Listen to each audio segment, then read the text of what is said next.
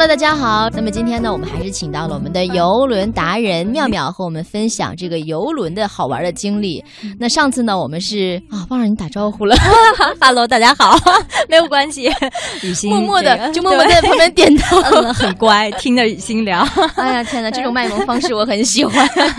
上次啊，我们是说到了这个，就各种出去玩，不同的人群，然后不同好玩的经历。那这回我们就要深入一些了。嗯，我们想了解一下，到底不同的。航线都是有哪些好玩之处？我们先从比较近的来说吧。好啊，嗯，呃，其实比较近的呢，就是咱们现在大家知道的，我们可以从国内直接登游轮。嗯，那么一般来讲呢，现在国内主要重大的港口，除了就是上海、天津，还有厦门啊，包括未来还会有青岛啊，还会就是说包括香港，这都是国内几个已经比较成熟的大港口了。嗯，呃，从最近的我们就说日韩线吧。嗯，因为日韩线。其实对于大家来说是最便捷的一种方式，对，只要一本护照在手，说走就能走，真的是这样。但是我真的会有忧虑，因为我看现在日韩线基本上要比去往呃比北欧啊那种线要多很多，嗯，然后选择也会很多，是这样。然后我就会发现，我可能在选的时候我就挑花眼了，而且我觉得日韩线虽然它时间短，但是我总怕如果我带着家人去的话，我怕他们会不太舒服在路途当中。嗯，是这样。其实就像你所说到的，日韩线其实它现在也分呃几种不同的船。嗯，那么大家所熟悉的就是这个哥斯达的大西洋号啊，包括呃现在还有公主的蓝宝石号，嗯，还有呢就是皇家加勒比的，包括今年已经在在天津开始运营的这个海洋神话号，啊，还有呢就是我们特别大家已经很了解的，就是海洋的量子号。那么现在在很多这个地方我们都能。能看到量子号的广告，啊，那么这么来说，就是日韩线路虽然它时间短，但其实它分很多不同的这种航线种类。嗯，那么呃，最简单的就是其实分三大类，第一，它只去韩国。嗯，就只去一个地方，对，有可能他我要不只去这个仁川，就就我们所说的停靠的，应该就是在首尔的，对，仁川。那会在上面住几天吗？不会，我们基本上还是都停靠港口以后，就是当天可以上岸去玩儿，但是呢，我们还是会回到船上来。呃，要么呢，就是他可能会去济州岛啊，这是主要的去韩国的。那么去日本的话呢，是呃，一般来说停靠最多的就是福冈，嗯，包括还有长崎。啊，这样的地方，但是呢，呃，另外还有一种组合，就是日本和韩国我都会去。嗯，呃，很多人选择就是说，一般来说要去的话，都是想去两个地方。对，觉得停靠的港口越多越好，好玩嘛。但是，对，其实是这样子，如果船好的话，就是比如说这个船它就很好玩了，很多人。其实连下岸的时间他们都没有，基本上很多人说：“哎呀，岸上观光我其实都可以不去，因为我船上都没有玩够。”嗯。嗯，就就像上次这个我父母他们去这个海洋量子号，就就表示其实他们是六晚七天的这个航程，嗯，也是去了日本和韩国停靠了两个港口，啊，但是回来以后还是告诉我说：“嗯，我好像船上还有很多地方没有去到，还没有玩过来，对对对，很可惜的样子，觉得。那像比如说适合老。老人他们去玩这些项目都会有哪些？他们觉得特别有意思的？呃，对于其实现在就是五十多岁的这个，我们其实还管他们叫中年人啊。我我父母对我父母他们 不愿意承认他们 这个老年群体，所以对于这样的这个高高龄的中年人来说呢，那个我总觉得就呃就感觉高龄的中年人对好像很难满足哎。对对对，我真的就你又不像老年人，你是这样安静的会待一下，你又不像特别。年轻人，你会从事一些剧烈的、有意思的活动。像他们会对哪些比较感兴趣？嗯，其实最吸引他们的就是船上的表演了，船上的演出。因为呢，就是我们发现，呃，船上的演出，它这个级别其实是非常专业，而且呃，不输于这种百老汇级的这种演出。嗯嗯，很多时候我们在船上，反正我第一次在游轮上看到这种演出的时候，我是被震撼了，很惊艳。对，没有想到，因为我第一次看的这个 show 就。是它叫媚，嗯，但是它很像这个咱们前段时间大火的维密秀，嗯。啊，就是有觉得哇，他这些人是是船上的演员吗？嗯，呃，然后就是每一个真的身材都无可挑剔，长相又非常俏美，呃，而且表演的这个技术都很精湛，甚至他们有很专业的这种杂技的功底啊，啊，还有这种走秀歌舞的能力，包括还有就是我所听到的这种，呃，也有一些像交响乐的这种演出，包括它还有一些很新的科技的大地竖琴，都是非常吸引人。所以说，能够满足他们喜欢看各种各样的表演的这种需求。对对，所以说我们这个中老年人一般在船上，他最主要的项目，第一就是看表演，嗯，那么第二还有就是说有很多呃，他们喜欢去参加的，甚至现在有广场舞已经被搬到了日韩的游轮上。天哪，日韩游轮真是与时俱 进，真的是这样。就是说，我们突然有一天进到一个就是呃，他平时是作为像歌歌舞厅的这样的一个地方，嗯，呃，然后呢，大家都。非常安静，嗯，每个人戴着耳机，但是动作很激烈，他们每个人都在跳舞，然后我们在想，哎。这这些人在干什么呢？结果摘下来一个耳机放到耳朵上一听，原来他们在跳广场舞，但是他不扰民，嗯，非常安静的这种方式，又自娱自乐了。哎，那真的是，但如果看起来就会很奇怪，但他们相当的 happy，对。所以这个时候就是呃，中老年人在船上，其实他们的活动是相当多，而且呢，他还有很多不同的这种呃。就是比如说收藏品的展览，哎，这个可以像比如说我的朋友，他的爸妈就是真的对于这种古董啊，然后。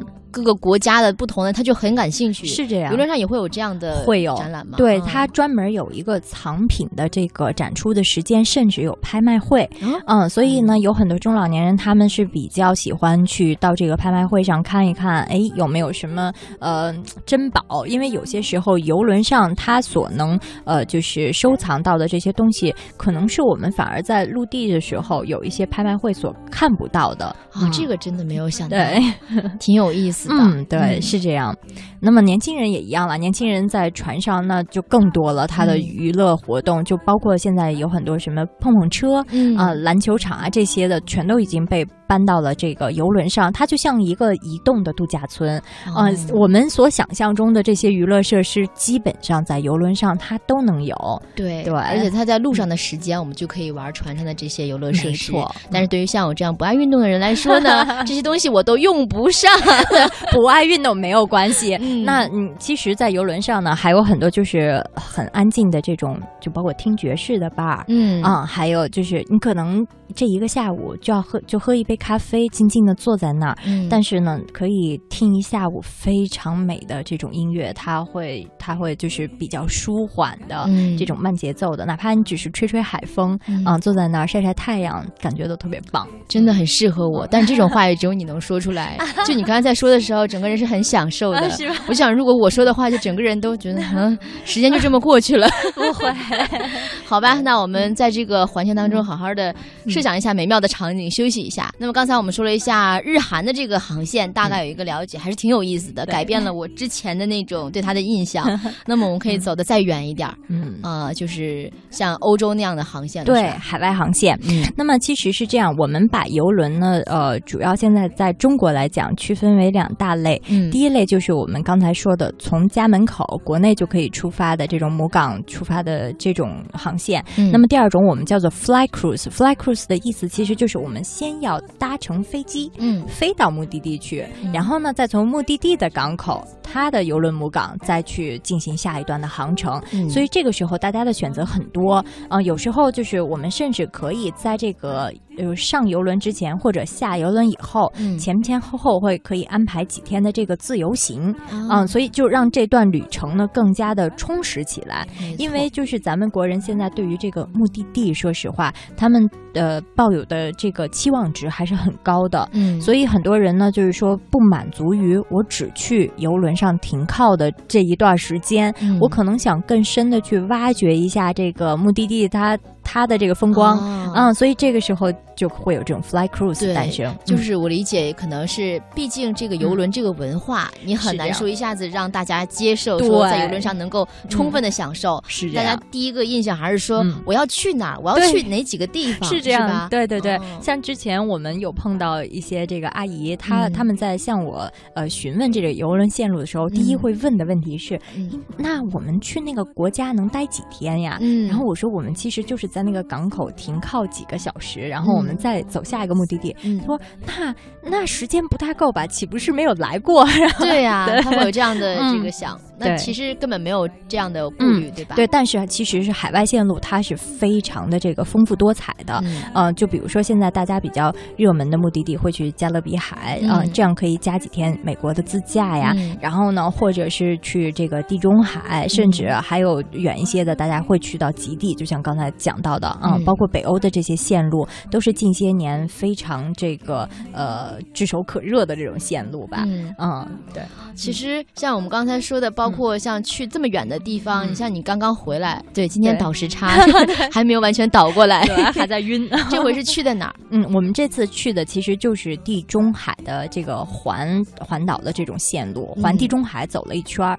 啊，那么我们这次路过的，其实我们是从先到的意大利，飞到米兰，然后呢，从米兰呢，我们是到的那个热那亚的港口上的船。哦，啊，上船以后呢，途经了这个呃，去先去了罗马，嗯。嗯，第二站就是到的罗马，然后罗马过来以后去的是呃。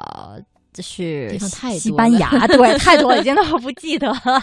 对，我们还去了西班牙，哦，还还去了马耳他，对，先去了马耳他，然后再去了西班牙。去完西班牙，最后我们又到了法国的马赛。其实整个中间停了有六个港口，嗯嗯，很多。呃，但是呢，我会觉得就是比起我上次的这种欧洲的陆地行程来讲，我看到了。更多的风光，嗯，也就是说，并且在旅途中没有那么劳累了，嗯。嗯，呃，像我们这次整个虽然说看上去行程比较紧，也是十天，听起来好像行程挺紧的，对对对，十天要去六个，靠了六个港口，但其实呢，就是每天这个节奏都是有张有弛吧，可以这么说，嗯，因为那个每次到港的时候，就像我们从那个热那亚上船了以后，嗯，呃，上船以后把行李收拾好，其实。当天晚上，我们就很开心的去放松了一下啊，然后去去认识了几个新的朋友，对对对，吃正餐 啊什么，发现了几条艳遇，